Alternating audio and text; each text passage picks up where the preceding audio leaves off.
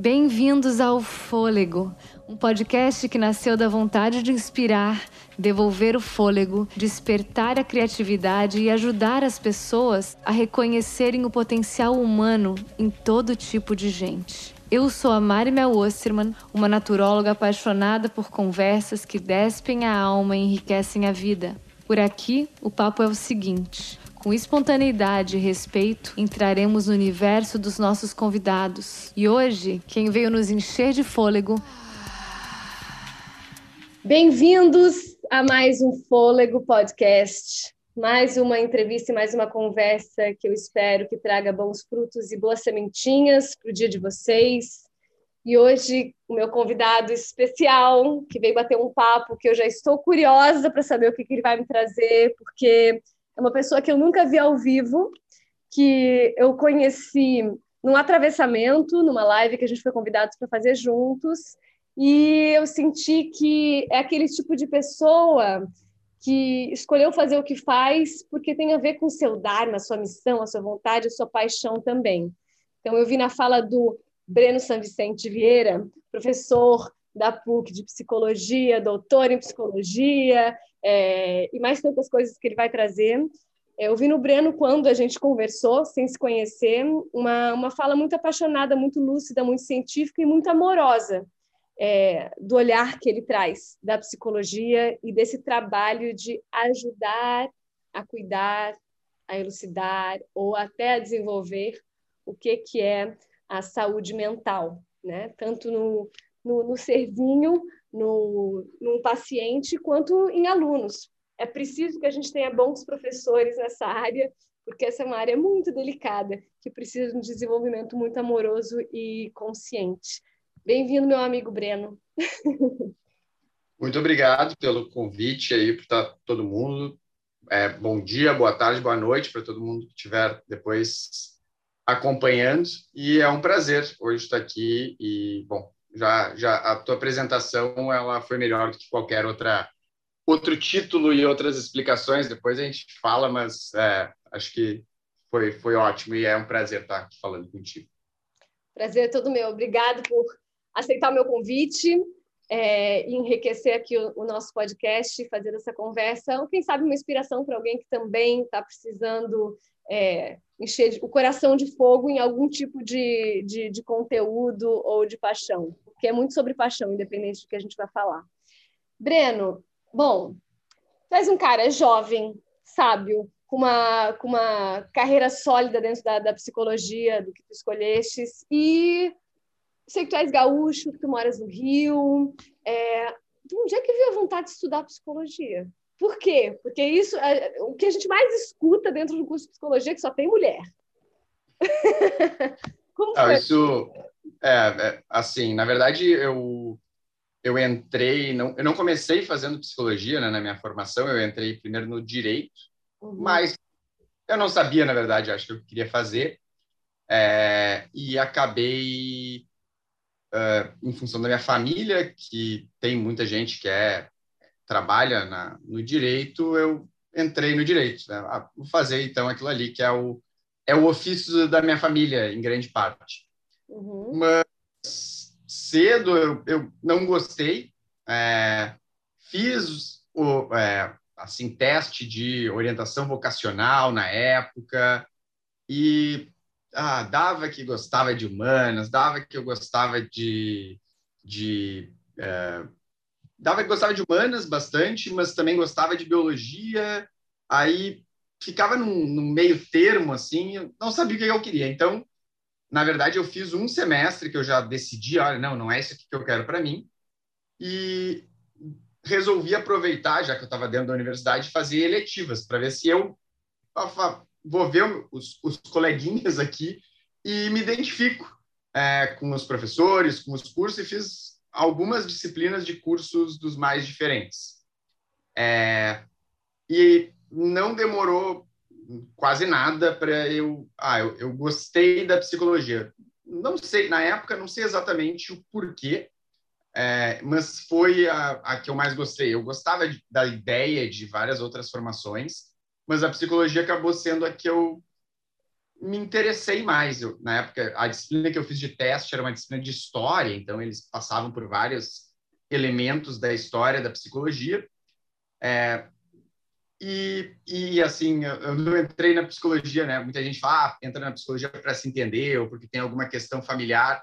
Não, não foi tanto por isso. Eu entrei mais para tentar, é, porque foi aquilo que, que me motivou. Uhum. É, ao longo da trajetória, tem verdade que hum, lá pelo segundo ano, não, primeiro ano e meio, assim, dei uma desanimada. É, e aí que as coisas realmente começaram a, que, que assim, bateu a, a vontade, que foi quando eu fui ser auxiliar de pesquisa num, num laboratório da, da, da universidade, e, e esse grupo de pesquisa que eu, que eu encontrei lá, é, ele trabalhava com o, o estudo do estresse precoce, através de uma perspectiva neurobiológica. Mas o que, que é o estresse precoce? O estresse é, um, é, é, uma resposta do nosso corpo quando a gente é desafiado por alguma coisa. Então, está muito quente, gera uma resposta de estresse, mas não é a mesma resposta que a gente está, em geral, falando. No caso, esse laboratório, ele estudava estuda até hoje, o, o impacto de que experiências traumáticas na infância e na adolescência, em geral, podem levar na pessoa para o resto da vida. Na pessoa, e eles hoje até não estudam mais tanto seres humanos, eles até foram para uma área mais experimental e resposta imunológica e outras coisas assim.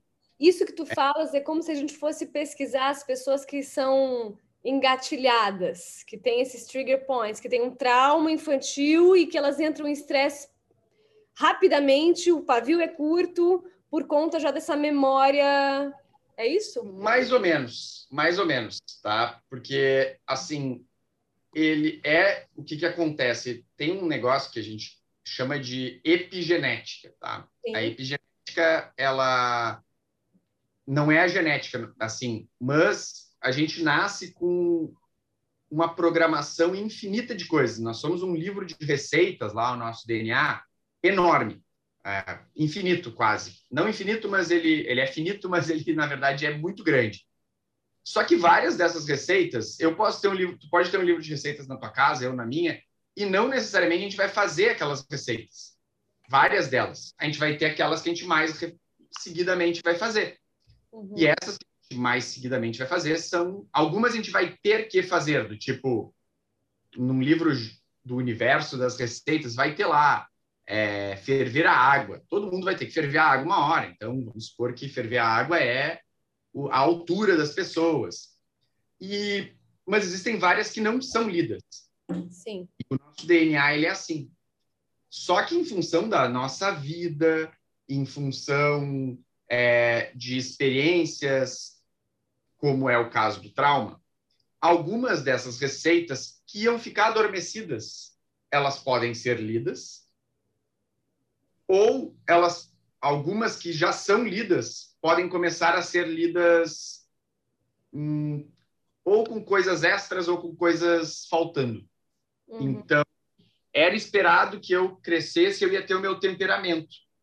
Só que por alguma coisa que aconteceu e balançou o meu a minha vida lá, a minha trajetória, é, o meu temperamento, eu não consigo mais controlar ele. Eu já era para ser um pouco mais explosivo, mas acabou que a vida e as circunstâncias e as coisas que eu passei fazem eu ser mais explosivo do que eu, do que eu gostaria ou do que o ambiente que eu tô está preparado para uma pessoa ser. Uhum. É, então, não é que são pessoas que estão engatilhadas, porque, na verdade, todos nós podemos passar por estresse. Na verdade, ao longo da vida, considerando um trauma, tipo, a gente considera trauma. Trauma é uma, é uma experiência, uma experiência de risco que a gente passa, ou alguém muito próximo da gente, tá? Assim, concreto. Dentro disso, claro, da, óbvio que a gente pode nomear trauma que a gente quiser, mas...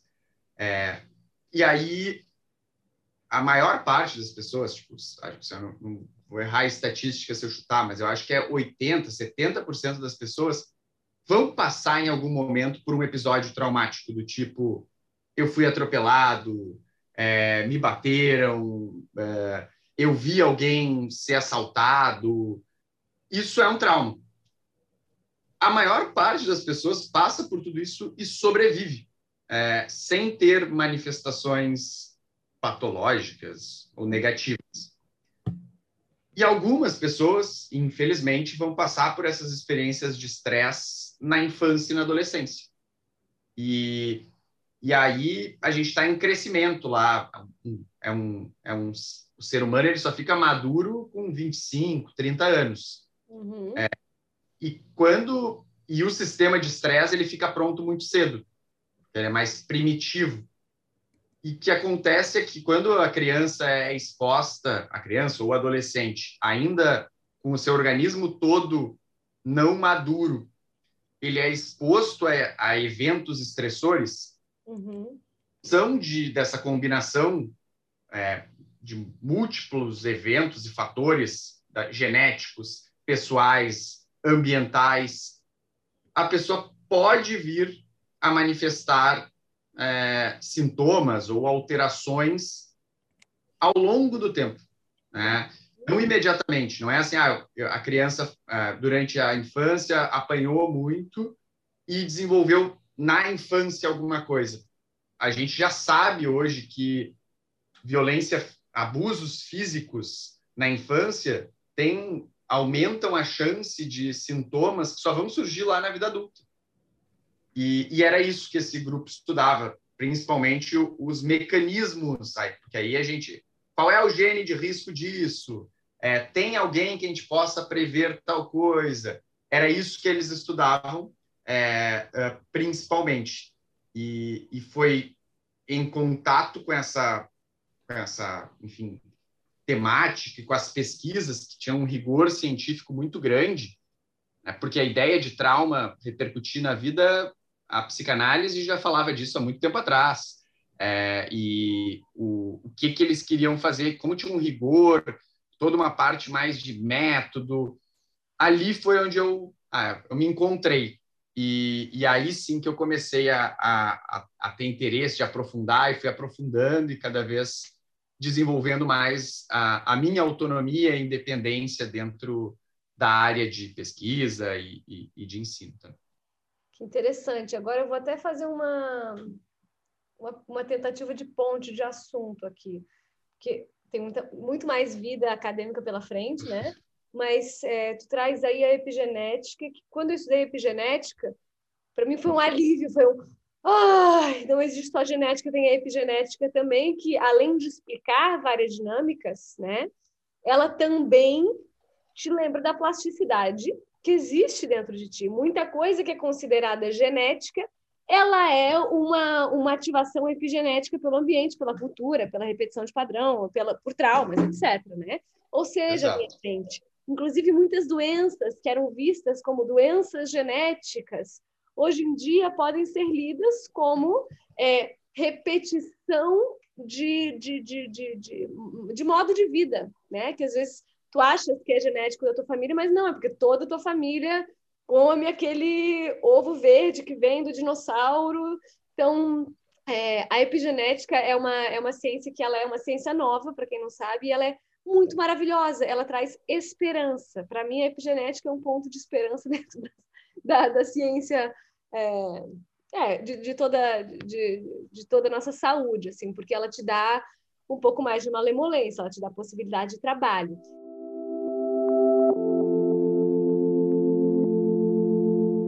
Queria entender se tem alguma coisa a ver com epigenética. O que que tu percebes da resiliência dentro do trauma e como é possível é, ser resiliente sem não ser traumatizado?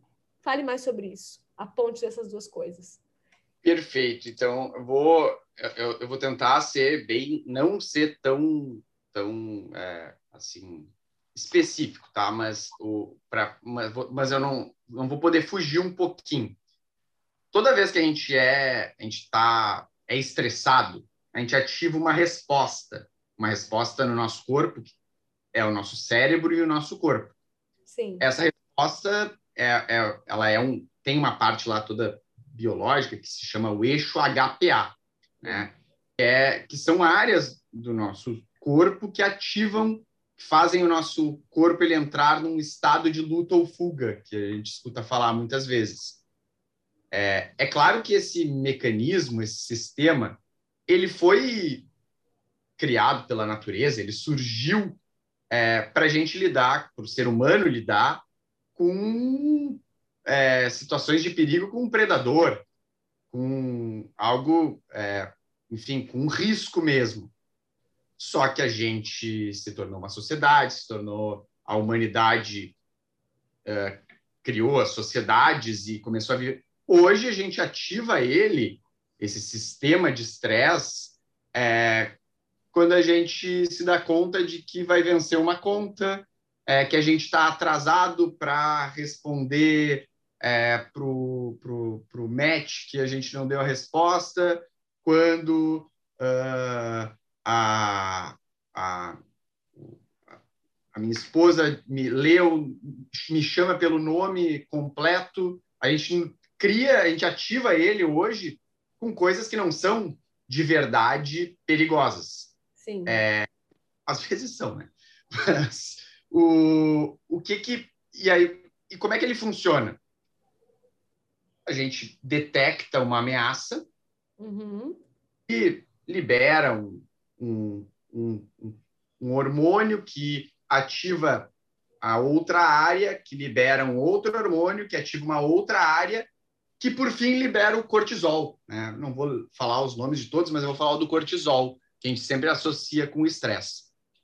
Pois bem, o que, que o cortisol faz?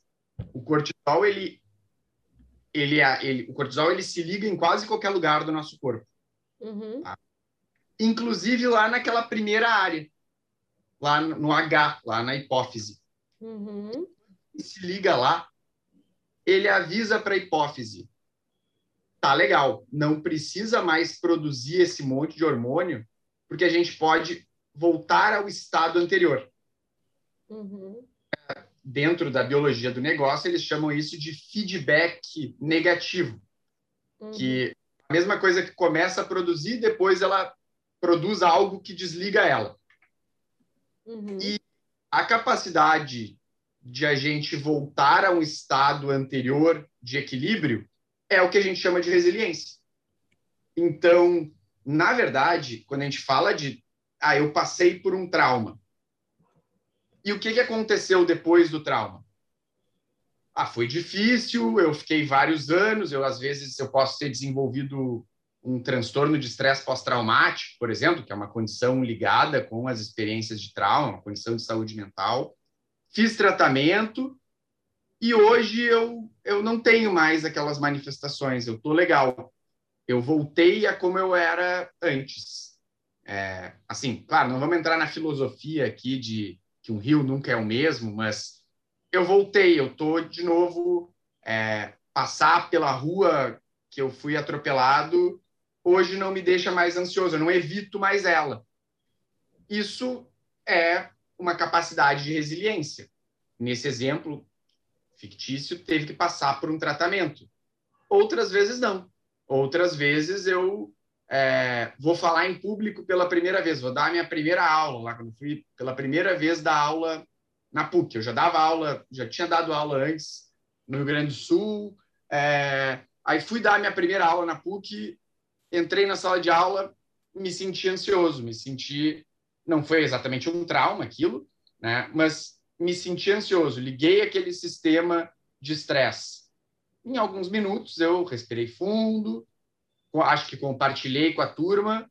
Ah, essa é, então, a minha primeira aula, então sejamos todos bem-vindos. E fui voltando ao meu estado de equilíbrio. Isso é a resiliência. Eu fui resiliente ali. É, que é, é da natureza do ser humano ser resiliente quanto ao estresse. Mas as situações traumáticas, que são essas mais extremas, que envolvem risco, ameaça, aí já essas, é, ainda assim, o ser humano é, é capaz, e ele muitas vezes se recupera espontaneamente, ele é resiliente. Mas outras vezes não. Né? E, e bom, aí, aí começam os desafios. E como que eu posso promover a minha resiliência para ser alguma coisa acontecer? É, quais são os métodos, aí a gente já começa a entrar em alguns mistérios que, que enfim, uh, o, até hoje a ciência ainda não sabe e não consegue determinar uh, totalmente, mas, mas é, é, é por isso que eu falei da resiliência, principalmente porque, na verdade, a maior parte das, dos traumas, eles, eles não precisam de, de tratamento, de é, terapia, a, a gente é capaz de superar eles, muitos deles, mas buscar ajuda quando precisa, falar a respeito, é também uma forma da gente se autorregular, da gente ser resiliente. Então, a resiliência é essa capacidade de voltar. E, e, eu entendo que ela, ela se relaciona com o trauma justamente com isso, de a forma da gente poder é, superar ou processar o trauma e e, e, voltar a ser quem a gente era antes, ainda que às vezes não dê. É. É, deixa eu até te fazer uma pergunta agora que é, é meio dialética, talvez, não sei se é conceitual, né? Porque viver é traumático. Se a gente for olhar o que, que seria um trauma de algum, o próprio nascimento é trauma, a gente vive tu trouxe uma estatística de que a maioria das pessoas passa por isso, talvez a gente esteja falando de, de vivências é, registradas conscientemente, mas se a gente for olhar para todas as vivências, acho que 100% das pessoas viveram algum tipo de trauma, né? Mas é diferente viver uma experiência traumática de ser uma pessoa traumatizada, né? E eu acho que aí entra o lugar. Experiências traumáticas, todo mundo vive, talvez sentir-se traumatizado, por mais que pareça todo mundo que viveu uma experiência traumática, é um termo que talvez quando tu não estejas tão funcional, quando a tua experiência traumática te atrapalhe na, na, na tua vida, no teu desenvolver, ou te gere um sofrimento contínuo, ou crônico, ou constante, de algo que é um sofrimento virtual e não real mais, né? Que eu não sei o que, que tu achas disso, mas o nosso, o, o, nosso sofrimento, por mesmo que ele venha de coisas que pareçam objetivas, a, a, a, não sei o percentual, mas talvez 90% das coisas estão em tempos diferentes do que a gente, né? São, são, são pensamentos passados ou pensamentos futuros, são experiências vividas ou imaginadas que vão gerando esse desconforto e por isso que a meditação está tão amiga também da saúde mental. Onde é que eu ajudo a encontrar minha resiliência? Também me firmando, me, me avisa se estou viajando, tá, Breno? Eu estou aqui pensando o que está falando. é, me firmando também na paz da realidade que funciona. Né? Onde é que eu consigo encontrar um pouco de presença que me gera força e resiliência, que me vê como um ser sobrevivente aqui agora, que consegue fazer eu lidar melhor tanto com o que passou quanto com o futuro, porque não foi mapeado ainda como se resolvem todas as coisas, mas fato é, e eu acho, eu posso falar isso como um fato empírico do que eu observo e provavelmente eu vou estudar sobre isso para ter um fato científico que o momento de trauma acontece o momento de sofrimento acontece várias vezes, a gente tem várias experiências, traumáticas, experiências traumáticas, mas o nosso sofrimento, sofrimento humano em geral, ele é uma experiência interna, então ele está no futuro, no passado ou deslocado da nossa experiência de presença. E essa é a maior fonte de sofrimento, especialmente porque fica nos roubando a experiência do tá tudo bem. Nesse momento eu poderia estar em estado de êxtase. Eu não estou em dor, eu não estou salvando ninguém da morte, eu não estou sendo atropelado, eu não estou com fome, eu não estou com frio, eu não estou com sede. Então, é, a importância de olhar que, por mais que não se tenha solução, existem várias e várias e várias pistas e várias tecnologias e várias linhas terapêuticas e várias é, é, é, tecnologias antigas, milenares, que nos ajudam a, ao menos encontrar um lugar onde ali eu sou forte posso me e posso relembrar de que existe uma natureza que sabe ser resiliente. Também trabalha a nossa autoestima de conseguir uma, autoestima de, de ente vivo, para que eu lembre que eu consigo, que eu tenho possibilidade de cura, que eu tenho possibilidade de diminuição da dor. Por, eu vejo as pessoas perdendo a autoestima, nesse sentido de eu sou quebrado, não vai dar. É, é essa, essa é uma da, assim, uh, uma coisa de, eu, eu gosto, eu né, estava falando da ciência e, e, a gente já conversou sobre isso em outros momentos, é, de, ah, olha, e eu falei, uma das coisas que me, me apaixonou pela psicologia foi ver a psicologia cientificamente. Mas algo que eu acho que, que sempre passa por, e aí claro tem as definições e, e a gente está tentando trazer, traduzir em palavras experiências que, que talvez seja impossível de, de unificar mas algo que é independente do dificilmente a gente vai conseguir reduzir a, as manifestações psicológicas à concentração de neurotransmissores exclusivamente, né? Ou ah, o que, que é depressão? Olha, a, depressão, ela, os alunos, eu, eu dou na, na, na faculdade, na, na, graduação, a aula de psicopatologia, e os alunos, a gente fala sobre transtornos mentais, e eles perguntam, ah, tem como um exame é, diagnosticar? Não, hoje o exame é avaliação clínica. Por quê? Porque o transtorno, ele justamente não é uma única coisa. E a experiência é uma das manifestações mais importantes. Então, o desafio da gente, enquanto pessoas que trabalham com a área da saúde ou que estão preocupados com outras pessoas, é, é conseguir ter o conhecimento daquilo que foi organizado e tentar traduzir a experiência. Então, é, uma pessoa que chega num consultório e diz, ah, eu sou traumatizado. Ok, né? me fala um pouco, né? como, como bom psicólogo, eu diria, é, fale mais sobre isso e, e, e tentar entender o que, que exatamente... Claro que dentro da, da minha, do meu estudo, esse traumatizado que, ele tá, que a pessoa está falando, talvez tenha um outro nome é, e, e, e aí eu chegando num nome eu vou poder achar alternativas viáveis que eu sou instrumentalizado ou se eu não for vou poder sugerir outras pessoas a tentar ajudar aquela pessoa. Então é, sim o, a, a, gente é claro que a experiência da pessoa né a forma como ela se sente ela tem que sempre uh, ela sempre está atravessada ali. Então, não é, não é a, a, a pessoa que passou por, sei lá, abusos na, quando ela era adolescente. Essa pessoa passou por múltiplos traumas.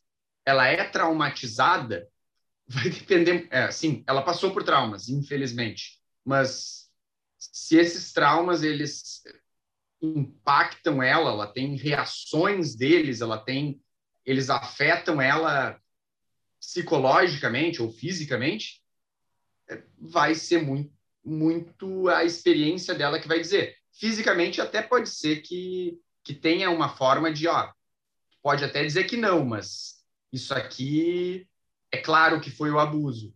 Agora, ela dizer, não, não isso não me afeta, não, não mudou, é, não vai ser a gente, não vai ser eu externamente que vou dizer para ela, não, mudou e tu não sabe. Pode até ser que tenha um efeito, mas, mas sim, a, a experiência individual e é que vai é que vai dizer uh, e se a pessoa tem ou não, enfim, aí a gente vai ter que tentar traduzir. Esse é o nosso é o papel de quem trabalha com isso, né? Dos é. psicólogos, dos psiquiatras e outros terapeutas e, e clínicos e médicos, enfim, que vão tentar tirar da, da experiência relatada e sentida pela pessoa o, a, a, manifestação, né? Então, é como, claro que tem gente que não sabe. Vou dar o um exemplo lá das crianças. A, a, a criança está aprendendo ainda o que são as emoções. Aí ela está um dia é, que já está o dia inteiro acordada, ela está fazendo birra, está brigando, não quer fazer nada. Aí alguém diz: Ah, uh, Fulano, tu está com sono. E ela, não, eu estou irritada. Ela está irritada mesmo, a gente está vendo que ela está irritada. Mas o porquê que ela está dizendo aquilo? Talvez ela não saiba nomear que é, ela está irritada, ela está de mau humor, porque o corpo dela está cansado. É, é óbvio que às vezes a gente vai ter que ensinar, vai ter que uh, explicar, apresentar, mas a gente sabe quando a gente não está bem. E, e não vai ser o, o, o, um profissional que vai dizer, não, não, tu está bem e tu não sabe. É, isso é muito interessante, né, Bruno? Me abriu aqui vários, vários pontinhos também. Começou meio randômico, eu vou falar algumas, algumas coisas para ouvir o teu comentário, assim. É, primeiramente, é esse, esse cuidado, essa humildade do não estupro consciencial, né? onde o psicólogo, o terapeuta vai achar que sabe mais ou que precisa dar todo o beabá dos passos do própria capacidade que o ser achou para sobreviver ao trauma. Então, tem gente que cria resiliência que nem uma árvore que cresce metade embaixo do prédio. Ela vai crescer torta, mas ela deu um jeito de fazer a fotossíntese, né? E nem sempre aquela pessoa está no grau de desconforto que tu consegues enxergar sendo um ouvinte da história. Então, esse respeito dentro dessa escoliose emocional funcional que às vezes a pessoa consegue criar é muito importante. É, e a, a, abordagem integral, que é o que eu mais trabalho, fala muito sobre esses dois pontos, né? O, dentro de uma depressão, por exemplo, que é um, um exemplo que eu uso muito, né? o, subjetivo e o objetivo. Aí a gente ainda fala do coletivo e do social, né? O que, que a depressão é vista no meu, no meu sistema, dentro da minha sociedade, o que, que é doença de rico, de pobre, é castigo de Deus, dentro da minha igreja, o que, que isso é visto. Porque tem várias coisas que nos atravessam para a gente conseguir olhar para as nossas dores. Mas só olhando o subjetivo e o objetivo, a depressão é, ou qualquer doença, é, qualquer dor né, psicoemocional, ela tem tantas camadas que eu nunca posso olhar só objetivamente. Eu estou falando nunca de um lugar que a gente. Eu acho que nunca mesmo, mas é, a gente não tem que ser radical com nada. Porque mesmo se eu fizer uma mensuração da quantidade de cortisol que a pessoa tá, é, serotonina, dopamina, eu posso fazer toda uma mensuração química do corpo da pessoa. E às vezes ela está numa mensuração que parece que está ferrada, mas ela está resiliente num ponto que ela funciona. E tem gente que os exames clínicos objetivos são os exames é é, é, é, é, bioquímicos estão todos ok e a pessoa está completamente ao contrário, do avesso, né? Então, é muito importante a gente não achar que é uma coisa binária. Por isso que eu vejo os profissionais de saúde mental, assim, é, uma área que o primeiro ponto para conseguir trabalhar nisso, humildade, porque não é sólido, a parada não é sólida. E outro ponto que tu trouxe interessante é essa questão do, do ensinar, né? De quando que é, de quando existe a cegueira perante as coisas. Por exemplo, quem trabalha com né, psicologia infantil, psicoterapia infantil, tu vai estar alfabetizando a pessoa a conseguir se entender. Maravilhoso. Nossa, maravilhoso. Porém, como existiram tantas gerações atrás, duas gerações atrás, ninguém fazia terapia, era coisa de louco, né? É, e quem morava no interior mais ainda, estou pensando num exemplo que eu tive agora, é, já vou falar do exemplo da minha paciente antes dessa, antes dessa nossa gravação. É, pessoas, por exemplo, já na terceira idade, que também não receberam esse conhecimento e até hoje não conseguem nomear suas questões, e entram numa teimosia, uma teimosia de não quererem ser ajudadas, mas vivem uma psicopatologia que causa, inclusive, danos sistêmicos familiares.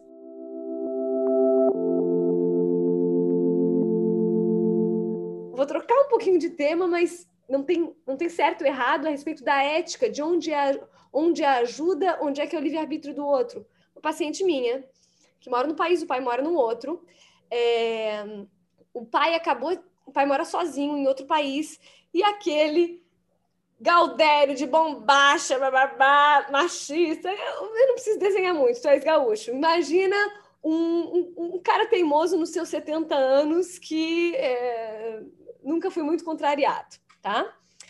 E agora ele foi é, diagnosticado com transtorno bipolar. Mas é alcoólatra, teimoso e não está aberto. Imagina, isso daí é coisa que não existe, né? Ele é uma pessoa normal e isso é coisa de louco. Tu entende muito bem desses casos, né? Então, esse lugar da psicopatologia onde a pessoa se vê resiliente, ou seja, tô ótimo. E a família fala, tá fudido, o que, que eu faço?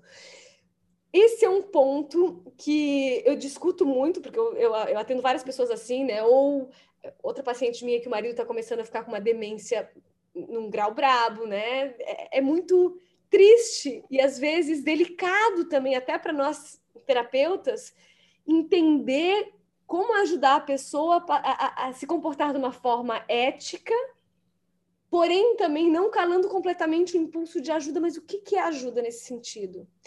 E hum, queria ouvir um pouquinho de ti, quando tu vê esses casos da pessoa que está encagalhando o sistema familiar todo com a sua psicopatologia, é, dizer que está ótima, e a família, é, especialmente, Breno, queria ouvir a tua opinião, especialmente as pessoas que não perderam a autonomia, porque tem gente, por exemplo, um Alzheimer, tu perde autonomia dependendo do grau que tu estás.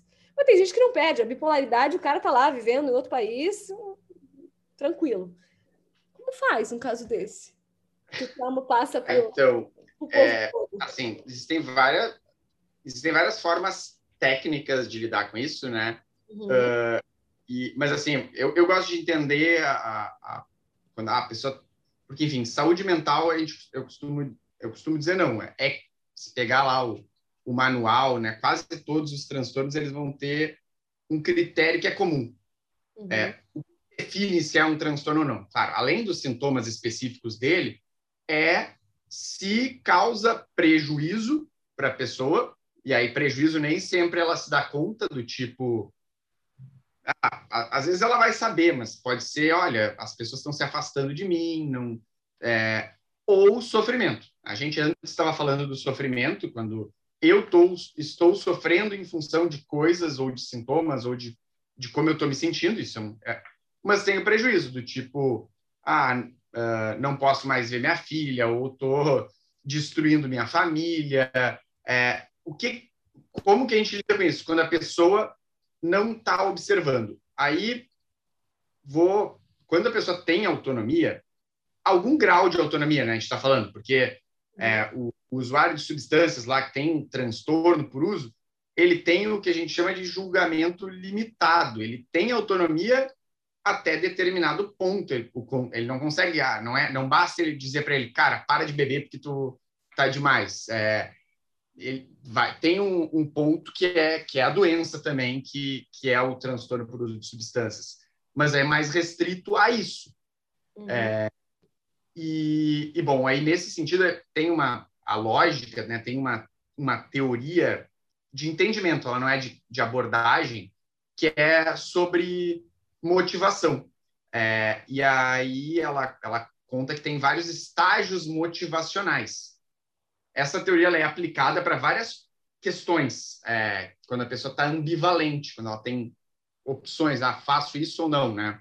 É, compro, uh, caso compro uma bicicleta. Mas o, a ideia dela é, é desses estágios motivacionais, o pior dos estágios, assim, é quando a pessoa está pré-contemplativa. O é, que, que é o pré-contemplativo? É a pessoa que está vivendo doidona por aí, destruindo tudo e nem se dá conta de que tem alguma coisa é, ativa nesse contexto. Uhum. Depois tem o estado contemplativo, que é o estado que é tipo assim, é o, é o cara que fuma, a, a mulher que fuma, enfim, a pessoa que fuma, e sabe, eu sei que isso aqui não é legal, eu sei que isso aqui faz mal para a saúde, mas eu, eu, eu ah, não estou não tô disposto hoje a fazer o, o, o, o, esforço, ou eu acho que eu não vou conseguir. É, vou levar sim, vou continuar com esse problema. E aí, enfim, aí depois tem o, o plano, que é, é vou tentar mudar, a ação, que é começar a botar em prática, e a manutenção. E sempre pode ter a recaída, que é voltar tudo atrás, né? Que é, daí é que vem muito o termo uh, que a gente usa no tratamento por uso de substâncias. Uhum. Pré-contemplativa, é, a gente tenta fazer ela avançar na escala. Como que a gente, aí, enfim, aí, dentro dessa abordagem, que é a entrevista motivacional, aí eles sugerem várias técnicas. E existem várias formas, né? É, enquanto família, tem aquela forma que é a mais famosa e, e, a gente vê bastante até em filme, que é conversar, né? Tu dizer, cara, olha só, tá percebendo isso? É, é assim que eu tô me sentindo em relação a essas coisas. Essa é uma maneira. É, não quer dizer que vai funcionar. Outra maneira é aquela, a gente vê nos filmes americanos, em especial, aquelas intervenções que eles fazem. Às vezes é bem teatral. Força! é, é um negócio... Assim, nunca vi exatamente daquela forma, mas tem, tem vezes que tu, tu oh, fiz, acabaram fazendo uma intervenção. É, mas também nem sempre é o caso Uhum. de funcionar, né? Existe a entrevista motivacional, que é essa forma da gente poder, eh, tu vai apresentar discursos, eh, vai, vai dar um feedback para a pessoa. No caso, ah, tu recebe lá um e- esse esse pai aí que está aí pelo mundo, ele aparece na para ele vem consultar contigo e tu vai dizer para ele e ele vai dizer para ti, tu vai perguntar lá para por que que tu veio aqui falar comigo? Ah, porque a minha filha quer. Ah, por que que a tua filha quer? Ah, porque ela não está gostando do jeito que eu estou bebendo. Uhum. Beber desagrada a tua filha. Uhum. É, desagrada a minha filha. Tá, e o que que tu acha disso? Aí, claro, aí vai, as pessoas vão ir para os caminhos que elas... Vai ter gente que vai dizer, eu acho que a minha filha é louca, eu acho que é, eu tenho um problema com a bebida, eu acho que às vezes eu exagero. Bom, ah, me, me fala um pouco mais, para tentar jogar alguma luz naquele negócio. Só que as pessoas vão ter as suas próprias motivações. Às vezes é a filha, às vezes é o. Ah, não consigo jogar futebol porque. E eu gosto muito, mas por causa do cigarro eu tô sem fôlego. Ó, e gostaria. gostaria. Uhum. Pode parecer pequeno, mas tem, é tentar achar a forma da pessoa se motivar. A gente está falando aqui de e visualizar as, os, as situações, os problemas, né, as consequências. É. Mas é, é, é um desafio qua- quando a pessoa está pré-contemplativa. Hum, Quando ela já está vendo que tem alguma coisa, ah, eu sei que às vezes eu exagero, mas é, é, mas é assim, eu sou assim. Por que que tu é assim? É, Não, não precisa ser assim, né? Uhum. Aí a gente vai psicoeducar, né? Explicar a respeito, mas eu vejo que, que é, é um desafio, né? Inter- Quando é, quando é alguém próximo da gente, a gente tem- acho que o mais legal é a gente poder falar, a gente poder conversar, a gente poder é, ter uma comunicação sincera com a pessoa, é, não agressiva, que às vezes é difícil também, porque a gente está no meio, né? Então, Uhum. se minha mãe está pré-contemplativa para alguma coisa, pode ser que eu vá lá falar com ela e eu, eu fico irritado. Como é que tu não está vendo que tu está fazendo isso? Hum, mas outras vezes é assim, já sabe, tu vai, vai com calma. Agora, quando a pessoa não tem autonomia, bom, aí, aí, aí eu acho que aí é mais difícil, ah, porque vai ter que acabar tendo que agir um pouco mais, ah, enfim, Uma acho que tem intervenção. externa mesmo. É, porque se a gente for olhar em, em- em todo o leque de possibilidade de doença, né? Já que a gente está falando aqui de doenças, psicopa- psicopatologias, tem doenças que não, talvez não entrem em fase contemplativa, né? Por exemplo, muitas pessoas entram em Alzheimer só achando que está com uma fase morno. Quando vê, o negócio já, já desandou e talvez a pessoa não conseguiu entrar em, em- em- se conscientizar, né, de que estava vivendo o processo. Isso deve ter. Às vezes é só vai. E, e, a, e a própria família também. Às vezes a gente é pré-contemplativo, porque assim.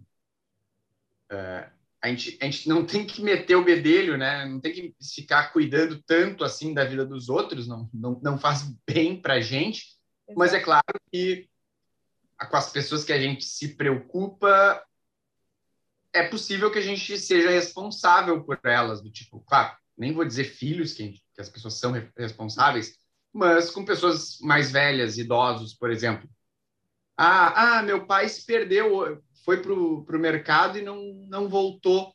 É, um- precisou que uma pessoa lá perguntasse se ele precisava de ajuda e que me ligou e eu fui lá buscar. Ficou uma hora no, no mercado. Ah, isso, isso não é algo assim que é trivial. Não, mas ele. Isso aconteceu, foi dessa vez, é que é muita coisa. Não saía faz tempo, na pandemia agora. Uhum. A gente também pode ser pré-contemplativo. Cara, mas quem sabe tu vai atrás, dá uma investigada nisso. É. Não, não deve ser nada. Aí, enfim, é, a gente também pode ser pré-contemplativo para muitas dessas coisas, e, e aí também tá um pouco da resiliência, né? Ah, o que, que ajuda a resiliência? Resiliência tem muita coisa que ajuda a resiliência.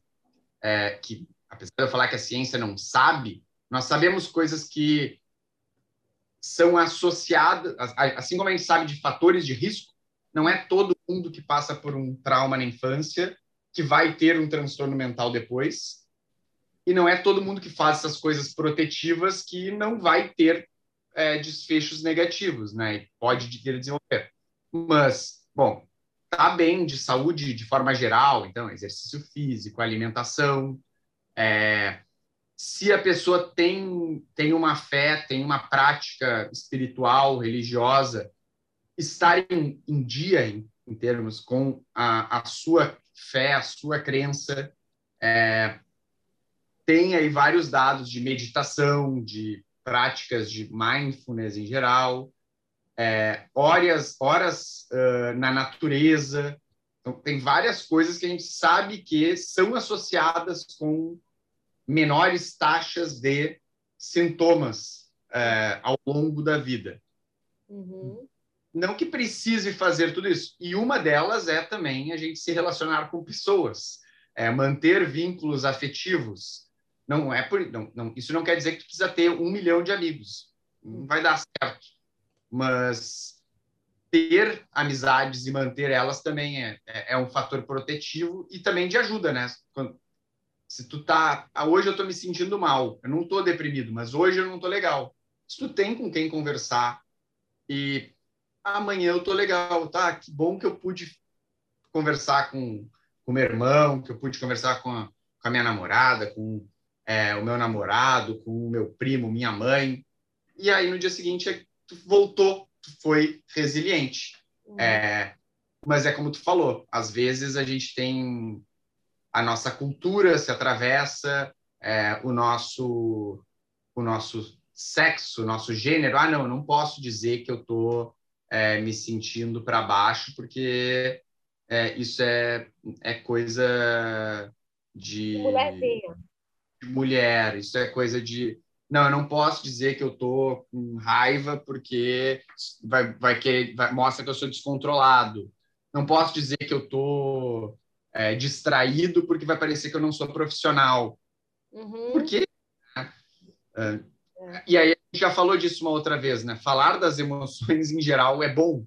É, e, e, então também, né? a, gente sabe, a gente sabe de várias coisas que fazem a gente se sentir bem e que ajudam a não desenvolver esses transtornos. E, e aí é botar em prática e achar aquelas que são as tuas formas de lidar também com tudo isso entender que, que, que, assim, a gente pode ter uma aprendizagem de tudo isso, um lembrete, mas existe a nossa natureza também, uma vontade de falar sobre isso, uma vontade de estar perto de alguém que a gente ama quando está vulnerável. Então, prestar atenção que na própria natureza humana já vem esse tipo de impulso, a gente muitas vezes freia. E pensando nisso, né, na, na própria prática do viver, nas relações, é, me veio assim como, como, como é abundante a natureza da resiliência, né?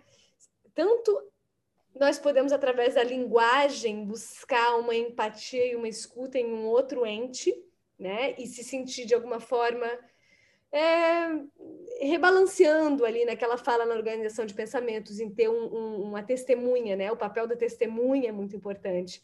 É, assim como se a gente for olhar numa linha mais somática, nós como mamíferos como às vezes um colo também, um bom choro abraçado em alguém que a gente ama também ajuda a é, balancear o nosso sistema nervoso, ajuda a criar resiliência, porque é, a gente sabe que isso é multifacetado, a gente está falando de mil coisas, mas essas pequeninas coisas que a gente está, pequenos instrumentos do dia a dia, são tentativas de rebalancear, né? É de falando do sistema nervoso mesmo, ah, calma, calma.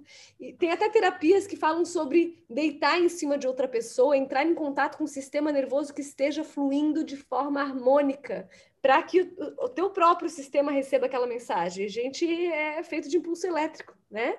Então, por isso que às vezes um bom abraço, né, traz uma quem nunca, né? Que estava aqui segurando, segurando, segurando, de repente vê alguém que ama dar um abraço e ah! daí dá conta de chorar tudo que precisava, né? Abriu, abriu o berreiro do bem, né? Exatamente. Não, a gente é, é, é. E, isso aí é o que tu falou agora é, é, é, é muito. É, assim, tem toda a parte. A gente poderia ficar horas falando de, de, de enfim, hormônios que são associados com isso e a parte prática também. É, e, e, e aí a gente volta para aquele tema lá que a gente falava no começo, de a, gente, a natureza fez a gente com as nossas os nossos instintos, eles são para a gente voltar para a resiliência, para a gente ficar, na, na maior parte das vezes, estável. E muitas vezes a gente até acaba que o nosso, a nossa natureza ela se reacomoda é, de uma forma, como tu falou uh, antes, né? De tu aprendeu a ficar dessa forma. Na verdade, tu está super adaptado. O teu corpo, a tua natureza está se adaptando a isso. Só que no nosso mundo isso não é, é não é saudável. Então aprendeu a ser super agressivo na hora de pedir, super direto. Só que aí tu foi, tu saiu de casa e estão falando, pô, mas. É disfuncional. É. Não, não é bem assim.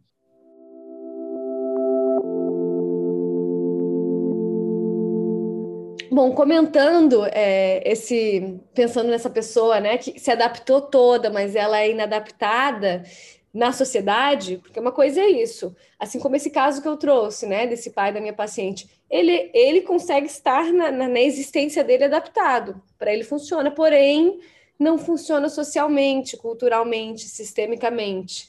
É, como acho que um ponto muito importante de a gente tentar trazer, tanto a gente mapear isso quando é num terceiro, quanto tentar levar com maior amor e carinho, são as vantagens que existem em olhar para uma coisa que para o outro não é um problema, né? Que eu acho que muitas vezes é apresentado de uma forma fraca. É só dizer, ó, não, isso não pode, isso não pode. E a pessoa, eh, todo mundo tem um senso de busca, eh, de defesa ao ser julgado, de autonomia e às vezes, muita, muitas vezes de fechamento, porque quer a liberdade de ser quem se é. Então, quando a gente vai cutucar alguém contando para ela que ela deveria mudar alguma coisa nela, como levar isso de uma forma apresentando vantagens e não dizendo porque tu atrapalhas os outros? É preciso relembrar que o ente vai ter vantagem. E esse é um ponto que eu vejo muitas vezes falho. Pessoas... E, e, às vezes eu não sei se ele existe, né? É, nesse, nesse exemplo que tu traz, por exemplo, uma, um, um cara que tem 70 anos, hum. sinceramente, eu, eu acho que tem, eu não sei quais são os prejuízos de fato que ele tem. Uhum. Mas se ele viveu 70 anos, será que agora que ele tem que começar a fazer lá o tratamento de transtorno bipolar? É, eu, eu, uma vez eu participei de uma, de uma um congresso que eles faziam, a gente fez uma leitura do caso do Fred Mercury. Tá. É, aí tinha que como que eu vou tratar o, Fre o Fred Mercury no final da vida? Tá, maravilhoso. E aí a ideia era falar sobre o uso de substâncias e não sei o quê, né? Cada... E, a, e a pessoa que ficou responsável lá, ela falou, cara, não vou dizer para ele parar de usar drogas. Ele, tá, ele vivia numa época que não, não tinha tratamento a, a AIDS lá, ele já estava na beira da morte. É, ele parar de usar os opioides lá, heroína, as drogas que ele usava, não iam aliviar, uh, não iam fazer prolongar significativamente a vida dele. Uhum. Ia fazer ele ganhar mais ou menos dinheiro e, e, isso ia mudar nada. Na verdade, era assim, na medida do possível, talvez fazer ele não ter uma overdose. Ele agora, não vou dizer que ele está errado naquele momento, porque aquela era, ele estava, no caso, a gente pegou o filme na, do Fred Mercury naquele dia é, para como exemplo, ele está sozinho, ele não tem mais as, as pessoas que ele quer de fato tão próximas dele. Não faz muito sentido. É, qual é a vantagem que ele vai ter? Nenhuma, só sentir mais dores da conta da merda toda que ele tá. E, e quando a gente pensa saúde mental de gente mais idosa, eu acho que isso é algo que, claro que a gente não quer o mal das pessoas, elas estão correndo riscos ou podem correr, aí tem um detalhe importante, né? No caso, uma, um Alzheimer, uma coisa assim. um Parkinson, ou, ou, ou alguém que é saudável, um idoso que é saudável, mas os reflexos diminuíram, não dá mais para dirigir, cara. Tu vai, tu vai acabar batendo o carro, tu vai ter problemas, né? É... Aí, às vezes, a gente tem que ser um pouco mais incisivo, talvez. É, interven intervencionista mesmo. Mas, sim, é, tem muitas vezes as pessoas não... A, a gente diz, ó, oh, tem que mudar isso. Ah, mas por que, que eu tenho que mudar isso? Porque tu quer? Porque é mais fácil para ti? Exato.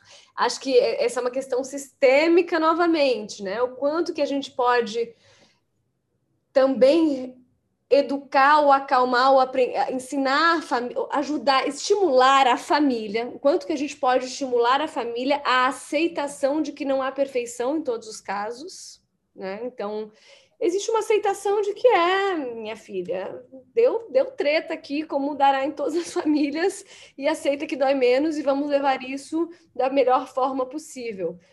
Ou, quando eu falo da, da vantagem, né, por exemplo, pensando nesse caso, que é um cara que apesar de ter uns, sei lá, uns 70 anos ainda é muito jovem e poderia ter uma relação melhor com a filha, ver a família mais vezes por, por ano, mas a família não aguenta ele. Então, tem outras coisas que ele poderia ver como vantagem, porém ele precisa enxergar se existe algum tipo de vantagem, senão entra muito esse lugar não romantizado de que nós todos viveremos problemas.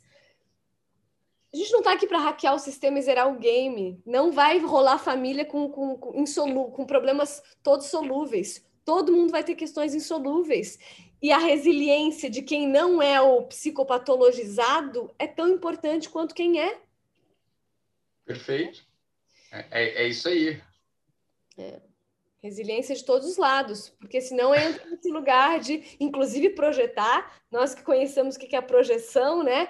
Poxa, tem alguém que está mais quebrado aqui na família. Pronto, eu projeto tudo aqui. Esse ente precisa ser consertado, que eu não, não, não dou conta de olhar para mim. Então, Vamos consertar o vovô, porque o vovô tá quebrado. É, todos os meus problemas são resumidos a outra pessoa. É. É, então, eu vou ficar bem quando ele estiver legal. Eu vou ficar bem quando ela é, sair de casa. Eu vou ficar bem quando. É, poxa, o, que hoje a gente, a gente conversando aqui, o que eu, eu, eu, eu vou refletindo para mim mesmo, eu penso: olha, o importante é tu saber como tu tá, é, na medida do possível, olhar o, o ambiente, né? E, tent, e tentando, na medida do possível, reconhecer as coisas que te ajudam a voltar para aquele teu estado de que, ah, eu estou me sentindo bem. É, às vezes isso envolve múltiplas coisas, uma rotina, é, estar bem com as pessoas, estar fazendo determinada coisa, e é, é, inesgotável, até porque não, não é um único estado, né? Não tem um... Ah, estou sempre igual. Se fosse assim, ia ser até chato. É bom, às vezes, a gente acordar um pouco, um pouco para baixo, um pouco mais para cima, um pouco. E, e, assim a gente ir se equilibrando. É, com certeza. Nossa, e, e, lembrar que é isso, a resiliência também é saber que a vida é feita de ondas, né? E todos os atravessamentos que acontecem. Ontem mesmo a lua cheia estava. Não sei quem acredita, mas eu sinto muito a lua Liguei para uma amiga que é tão sensível quanto eu. Falei, amiga, eu preciso encontrar porque eu preciso chorar. Ela, eu também estou precisando muito chorar. A gente se encontrou, ficou duas horas juntas. Foi ótimo. Então, a resiliência de saber que existem esses dias. Tem uma, um pensamento muito bom, só para terminar o nosso papo, depois eu vou te pedir o último conselho, que é lembrar que felicidade não é alegria e que felicidade tem muito mais a ver com viver a vida consciente. Quando eu consigo viver as minhas ondas, tendo esse eu observador ligado, né, que a gente pode dar tantos outros nomes dentro da, né, dentro dos estudos psicológicos, mas ter um eu observador ligado, onde mesmo quando eu estou em tristeza, ou em medo, ou em apatia, ou em alegria, ou em êxtase, eu consigo me observar vivendo as experiências humanas, eu posso estar triste e feliz ao mesmo tempo. Eu não, talvez eu não consiga estar triste e alegre ao mesmo tempo, né? Porque alegria e tristeza podem parecer um pouco antagônicas. Ou não, ou a gente consegue, sei lá. Mas essa felicidade, vendo a felicidade não como uma sensação só de bem-estar, mas como uma sensação de lucidez, de consciência, a gente consegue ter até um momento de tristeza, tendo algum tipo de desfrute e observação de estar vivendo uma experiência humana. Isso é um papo meio de mestre espiritual, mas que para mim faz total sentido na saúde mental também, né? Porque senão a gente fica nessa sociedade do gozo, da alegriazinha, de todo mundo sorrindo, todo mundo no sol, todo mundo super interessante, todo mundo super resiliente e resiliente a gente quer, né? Mas todo mundo super cool, superando tudo e isso não existe porque não é natural. Muito bom, eu, eu acho que é isso aí mesmo. Eu super concordo contigo, e, e aí, para dar um último detalhe, um último, uma última ilustração também disso aí que tu está falando de. Mesmo quando a gente fica triste, depois de um tempo, ah, de repente a gente pode dizer: nossa, é, como é bom ser humano e poder me sentir triste. É, eu gosto muito de futebol, tá? E, e aí, eu, esses tempos eu li um livro, é, Febre Febre de Bola, eu acho que era o, título. É um, é, uma, é um livro autobiográfico uhum. e que ele conta as histórias dele com futebol. E, e ele conta, ele, enfim, tem várias passagens, não, não é esse tópico, mas uma coisa que é, que é falado ali é: eu não gosto do meu time porque ele ganha todos os jogos, porque ele não ganha, ele, mas ele tem momentos e frustrações das mais terríveis. Mas quando eu vejo que eu passei por aquelas frustrações e a, a, a frustração que eu passei com as outras pessoas, eu entendo o. Cara, olha que legal a sensação do quase que eu tive. É, olha aquele. Enfim, o, o, a experiência que eu tive. Claro que nem todo mundo consegue olhar para as experiências e perceber isso. E não é, a gente não espera que alguém olhe para os seus traumas e diga, nossa, é, para os traumas dos mais horríveis, aqueles, e diga que bom que eu tive. Não. Delícia. É... ah, espero que não, e não deveria. Isso, isso não seria saudável. É. Mas poder dizer, olha, eu passei, não quero que ninguém passe, ou que, enfim, eu sei como é ruim passar. Isso me tornou mais empático. Tu já uhum. tirou o positivo daquilo ali. Exatamente. Exatamente. Exatamente, acho que essa foi uma, uma boa cartada final também, né? De lembrar sobre isso. Querendo ou não, tudo na nossa existência humana, se a gente criar consciência a respeito, se a gente se der conta de, tudo tem néctar, tudo tem aprendizado, tudo tem uma possibilidade de crescimento ou de autoconhecimento, de autopercepção, de expansão, de insight, não interessa qual vivência, né? Claro que nós somos defensores de uma vida que seja mais fluida, mais leve, mais saudável e com mais alegrias que tristezas. Porém, que a gente possa primeiramente estar consciente, né, antes de só ficar buscando a fugir dos sofrimentos, porque gente, traumas, provavelmente todos nós que estamos ouvindo aqui viveremos ou já vivemos, e resiliência todos nós somos capa capazes de, de acessar, né, e de fortalecê-la com o dia a dia, com a, o próprio saber da nossa natureza que é resiliente, como o Breno falou tão bem. Meu amigo, te agradeço tanto por essa conversa, obrigada por trazer tanta ciência e tantas visões interessantes uma, de uma forma tão didática. Espero que vocês que estejam escutando vão busquem o Breno lá nas redes sociais também. Ele é um cara que fala de muita coisa interessante, com muita profundidade.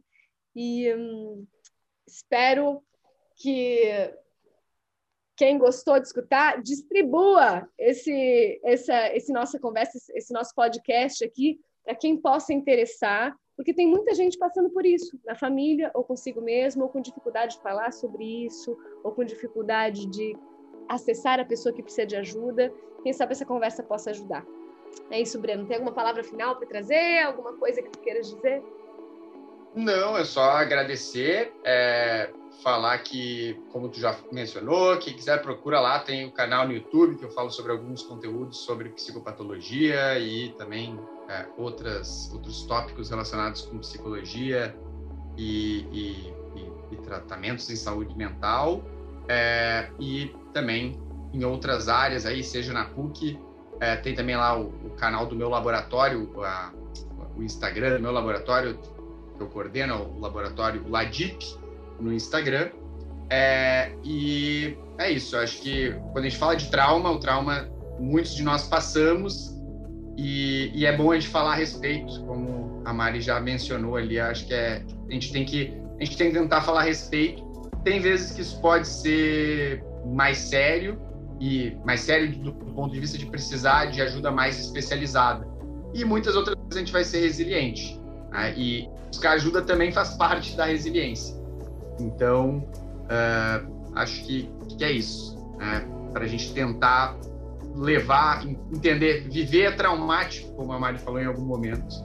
E, e acho que a gente, para a gente tentar levar as coisas mais leve, leves, é importante a gente tentar sempre se sentir, fazer aquilo que é possível para se sentir bem. Este foi mais um episódio de Tirar o Fôlego. Eu sou a Mari Mel Osterman e espero vocês nos próximos episódios aqui neste canal. Para saber mais e conhecer melhor meu trabalho, sigam-me no perfil do Instagram mari.mel.osterman. Se gostou desse episódio, compartilhe com os seus amores. Até a próxima e bons ventos!